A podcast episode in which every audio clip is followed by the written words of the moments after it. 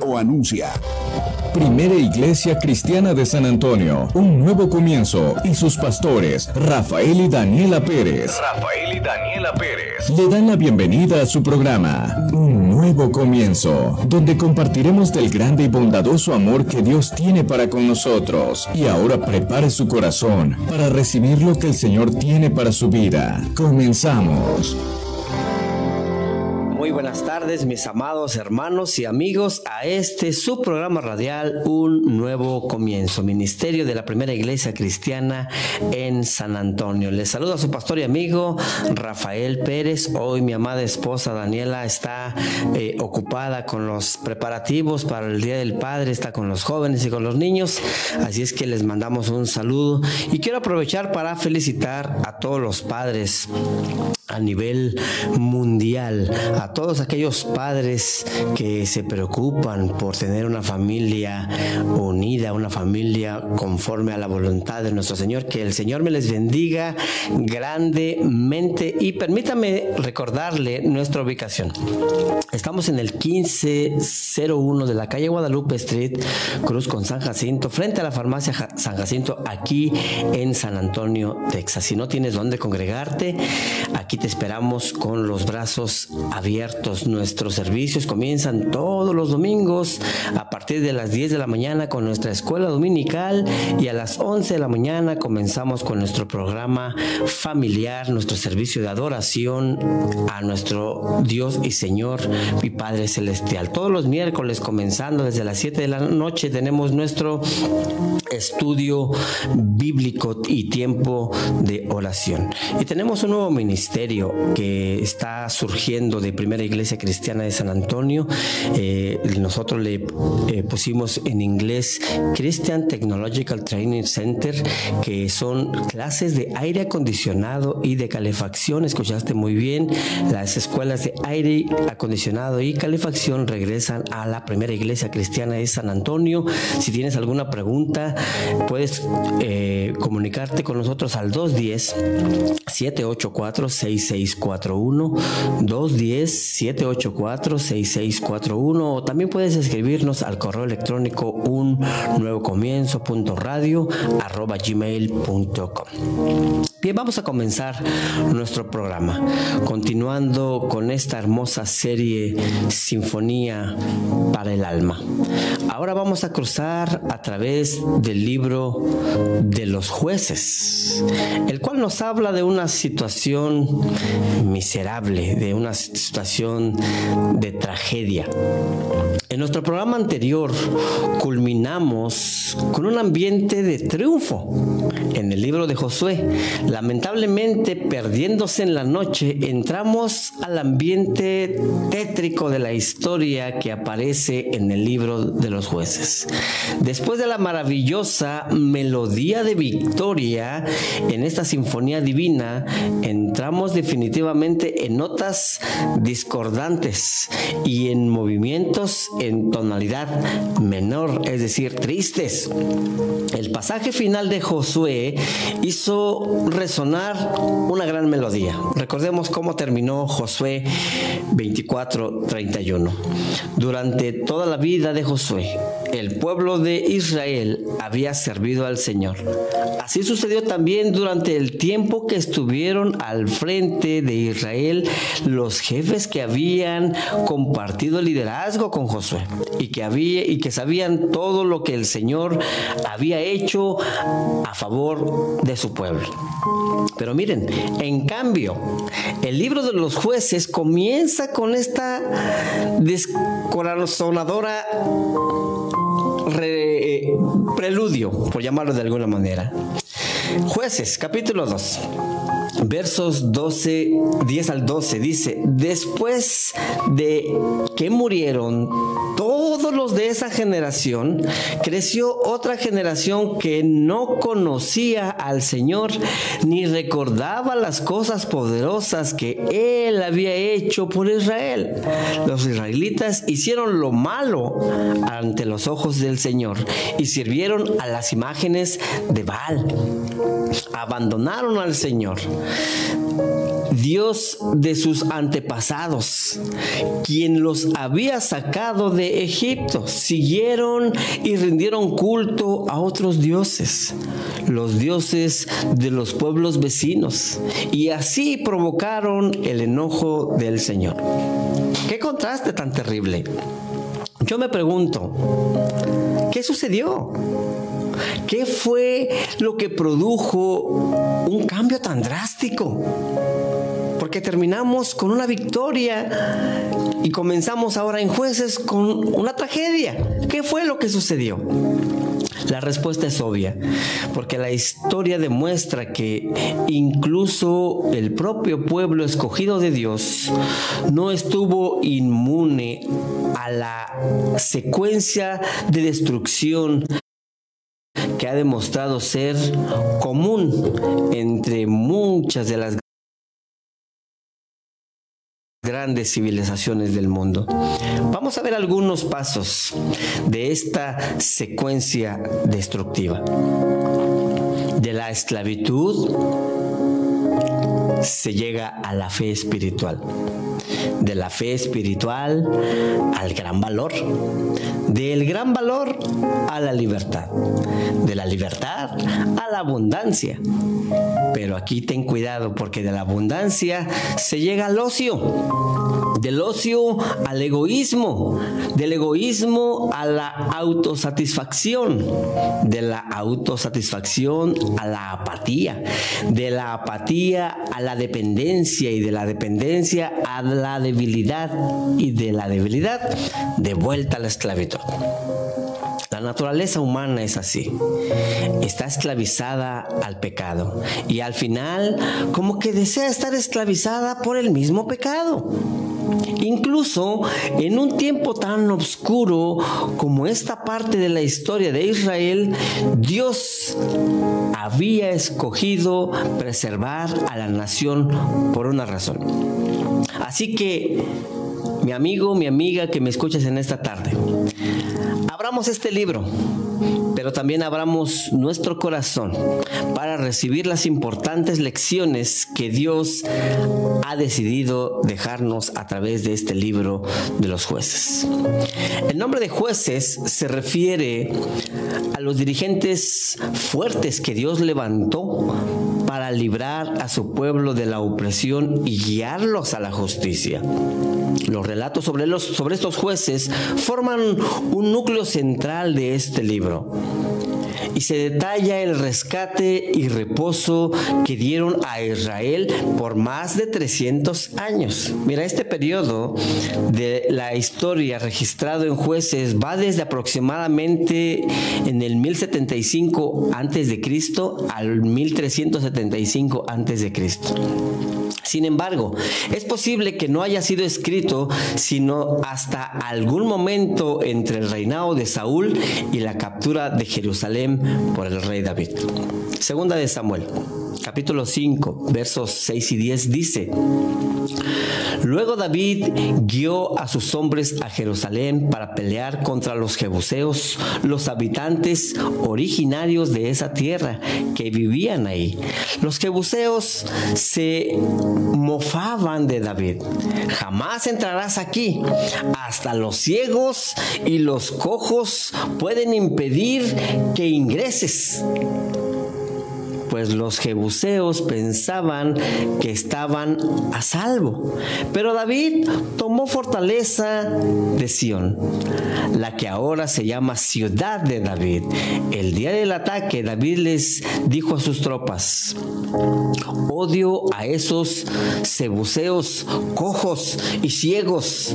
Todo el que ataque la ciudad, que haga su entrada por el túnel de agua, este es el origen del dicho, ni el ciego ni el cojo puede entrar en la casa. Así que David hizo de la fortaleza de su casa y llamó a la ciudad de David, extendió la ciudad comenzando desde los terraplenes y continuó hacia adentro. David se hacía cada vez más poderoso porque el Señor Dios de los ejércitos celestiales estaba con él. Uno de los principales temas que surge de este libro de los jueces es el fracaso, debido al acomodo, es decir, al estado de confort que el hombre busca constantemente. Mi hermano, mi hermana, mi amigo, mi amiga que me escuchas, cuidado con esos espacios de comodidad en tu vida. Tu vida espiritual debe ser cuidada, porque si no cuidas esa vida espiritual y entras en un estado de confort, ese estado de confort te va a llevar al fracaso. ¿Por qué te puede llevar al fracaso? Por tolerar pasivamente la presencia de los cananitas Vemos aquí que esto del pueblo de Israel en la tierra prometida y luego participar activamente de la idolatría e inmoralidades paganas, las tribus de Israel cayeron en espiral descendiente. Es como caer a un barranco, como decimos en México, vamos en caída libre. Y esto sucedió porque ellos decidieron no aferrarse a la palabra de Dios. Pero no todo, no todo estaba sin esperanza, porque a pesar de todo, la infidelidad del pueblo de Dios, Dios permaneció fiel. Mi amigo, mi amiga, yo no sé qué estés pasando por este momento.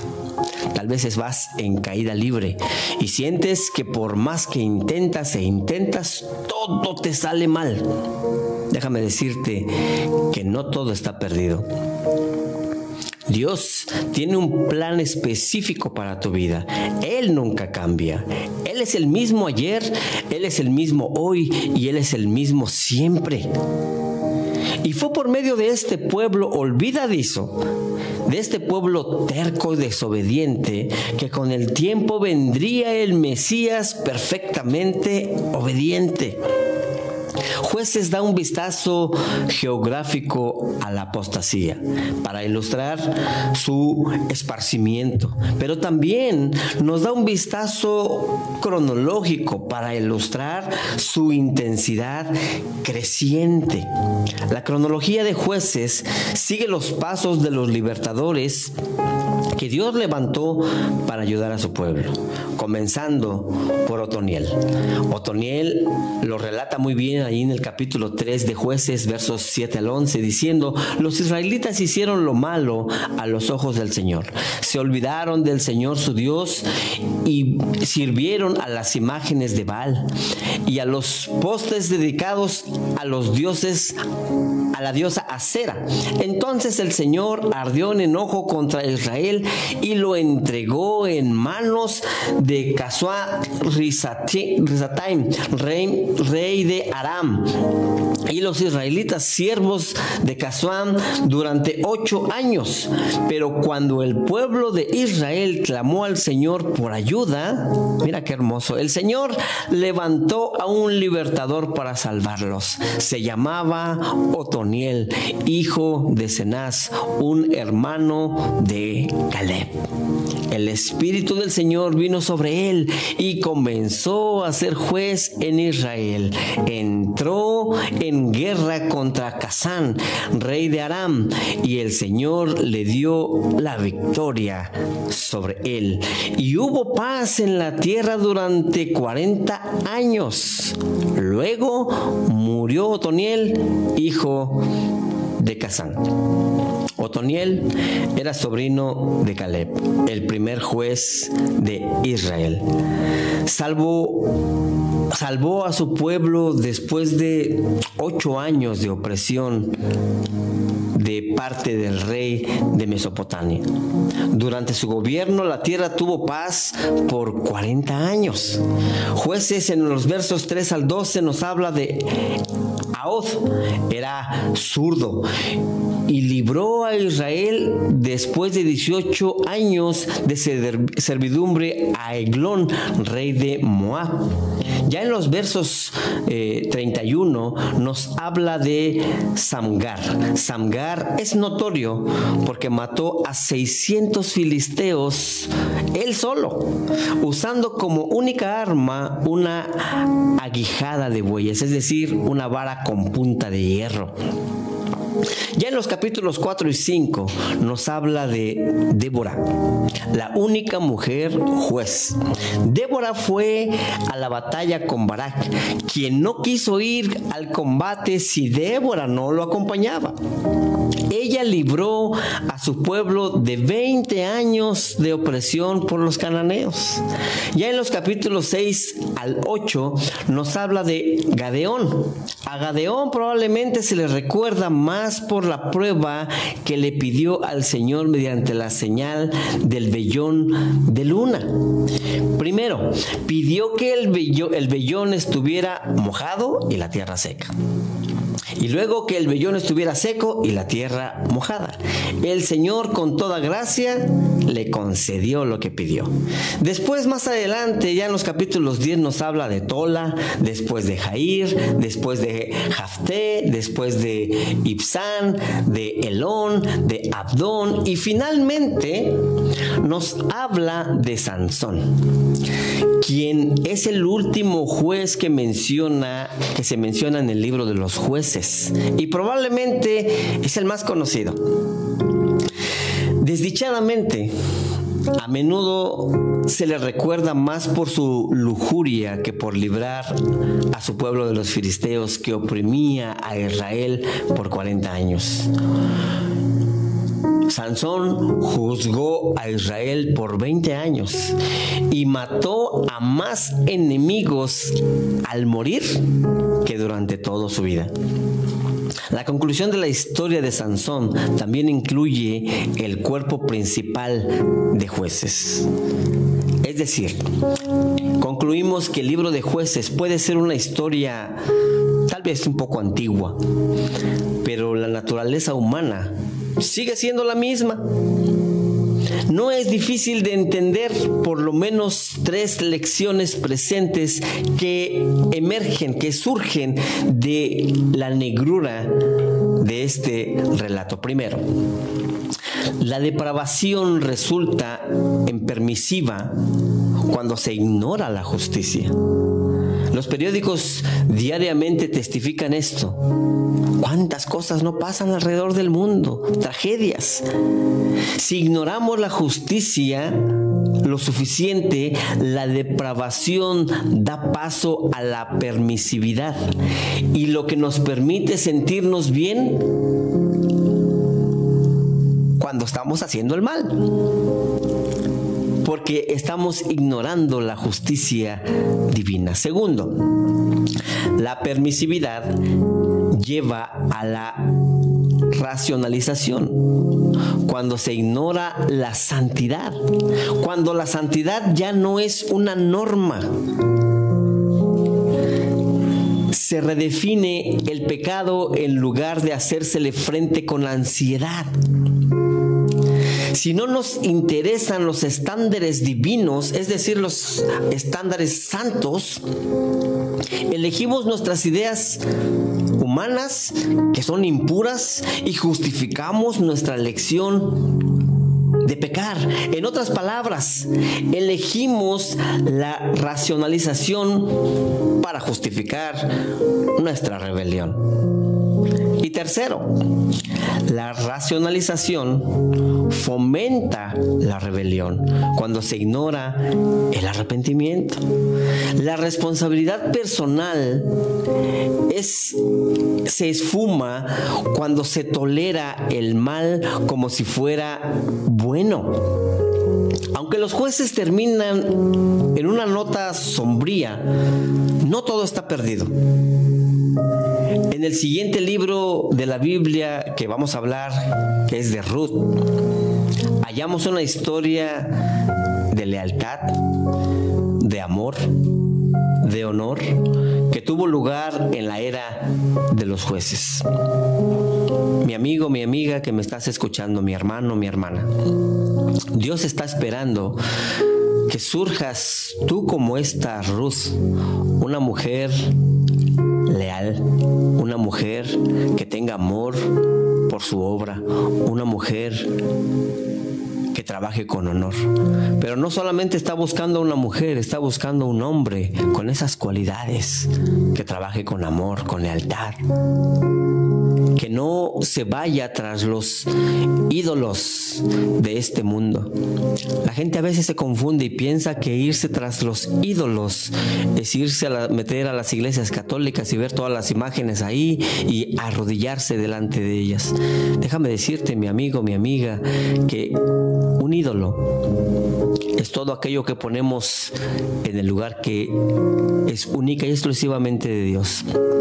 Puede ser tu familia, pueden ser tus hijos, pueden ser tus padres, pueden ser tu trabajo, pueden ser tus amistades. Puede ser que estés haciendo las cosas mal. Y yo te pregunto en esta tarde, así como el pueblo de Israel muchas veces se equivocó, nosotros también nos hemos equivocado, pero yo te pregunto una cosa, mi amigo, mi amiga. Cuando la tragedia viene a tu vida, cuando las situaciones difíciles vienen a tu vida, ¿a dónde recorres?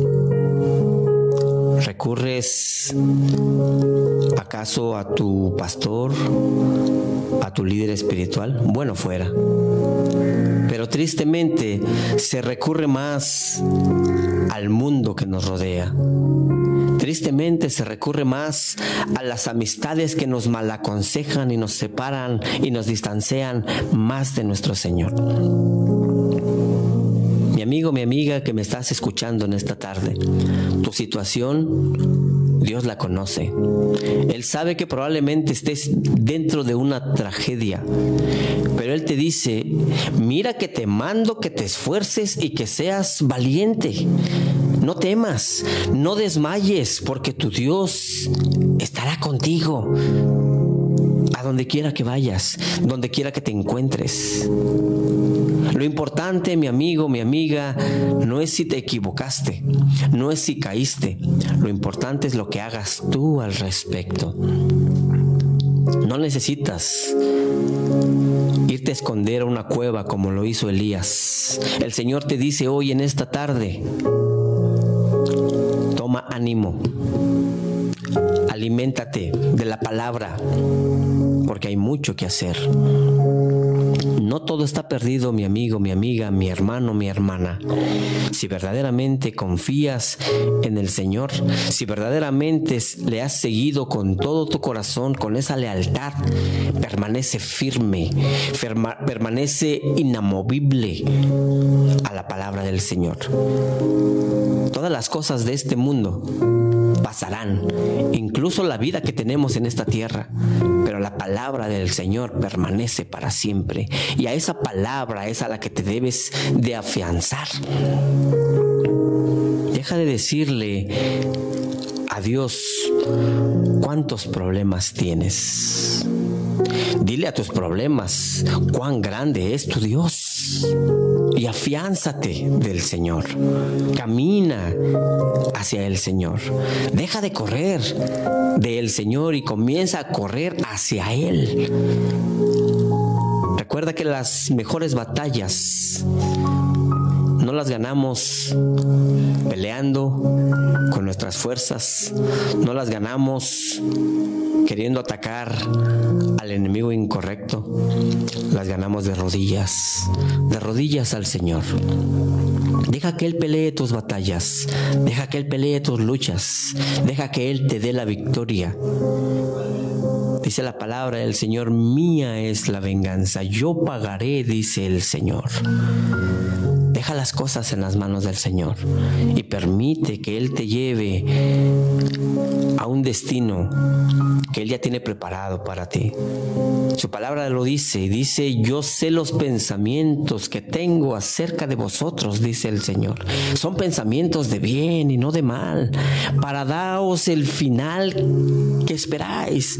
Todo mundo esperamos tener un final feliz, un final perfecto pero no lo podemos obtener con nuestras fuerzas. Si estás cansado, cansada de intentarlo y de intentarlo y no lo puedes lograr, déjame decirte que hay alguien que puede lograrlo por ti. Es Cristo Jesús.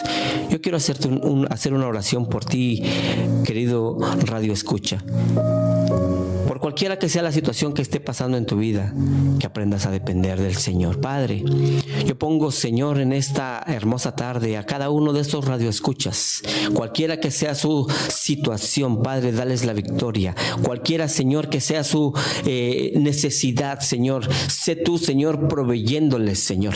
Sé tú solventando sus necesidades, oh Padre Celestial. Pero sobre todo, Señor, sé tú dándoles paz, esa paz que solamente tú puedes dar, esa paz que el mundo no nos puede dar, esa paz que ni el dinero nos puede dar, esa paz que solamente tú nos puedes dar, oh Padre Celestial. Padre, ayúdanos a mantenernos firmes, caminando en lealtad para contigo recordando que Satanás es el que viene para robar, para matar y para destruir. Debemos de recordar que nuestra lucha no es contra carne ni contra sangre, sino contra potestades y huestes de maldad. Hoy, Señor, recordamos que están, son mucho más los que vienen con nosotros que los que vienen contra nosotros. Y si tú estás con nosotros, oh Dios, ¿quién contra nosotros? Pongo a este pueblo tuyo, Señor, en tus manos preciosas. Y te doy gracias por este programa radial. Permite que este programa siga siendo, Señor, un instrumento para compartir tu palabra. Gracias por todo, Padre. En el nombre de Cristo Jesús oramos. Amén, Señor. Amén y amén. Mi amigo, mi amiga, nuestro tiempo se nos ha terminado, pero ha sido un placer estar en este tu programa radial, Un Nuevo Comienzo. Te esperamos en la próxima edición a las 2 de la tarde, el próximo sábado, si Dios nos lo permite, a las 2 de la tarde, una vez más con el programa radial Un Nuevo Comienzo. Que la paz de Dios sea con todos y cada uno de ustedes y Quiero mandar un saludo especial antes de, terminar este programa a mi padre, allá a México, papá. Que Dios me lo bendiga, que la paz de Dios sea con usted. Bendiciones. Primera Iglesia Cristiana de San Antonio, un nuevo comienzo, y sus pastores, Rafael y Daniela Pérez, presentaron su programa Un Nuevo Comienzo. Si desea asistir a alguno de nuestros servicios, están cordialmente invitados. Domingos 10 a.m. y miércoles 7 p.m. en el 1501 Guadalupe Street, San Antonio, Texas, 78207. Para mayores informes sobre nuestro ministerio, no duden en llamar al 210 210-784-6641. 210-784-6641.